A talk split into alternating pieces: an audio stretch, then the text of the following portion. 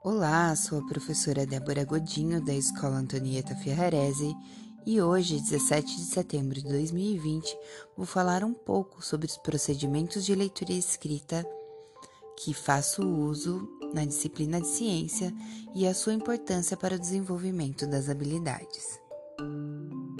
Desde a paralisação, busco diferentes estratégias é, com os oitavos anos eu estava no meio de uma construção de maquete, então os alunos eles deram andamento a essa construção. Os do nono ano estavam num experimento de cor e luz. Depois foram feitas leituras de imagem com comparação e reflexão. Eles também já criaram o podcast sobre bullying, saber bullying. Eu uso também mapas mentais para entender a criação de uma hipótese, uma teoria ou um processo, por exemplo, da digestão. É, já foi desenvolvido poesia sobre puberdade. Eles também já analisaram música. E também, não menos importante, a utilização do caderno do aluno com a leitura dos textos, imagens e perguntas.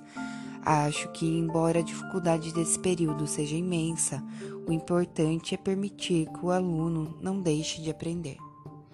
Fico aqui com esse podcast, espero que tenham gostado. Um beijo, ótimo dia.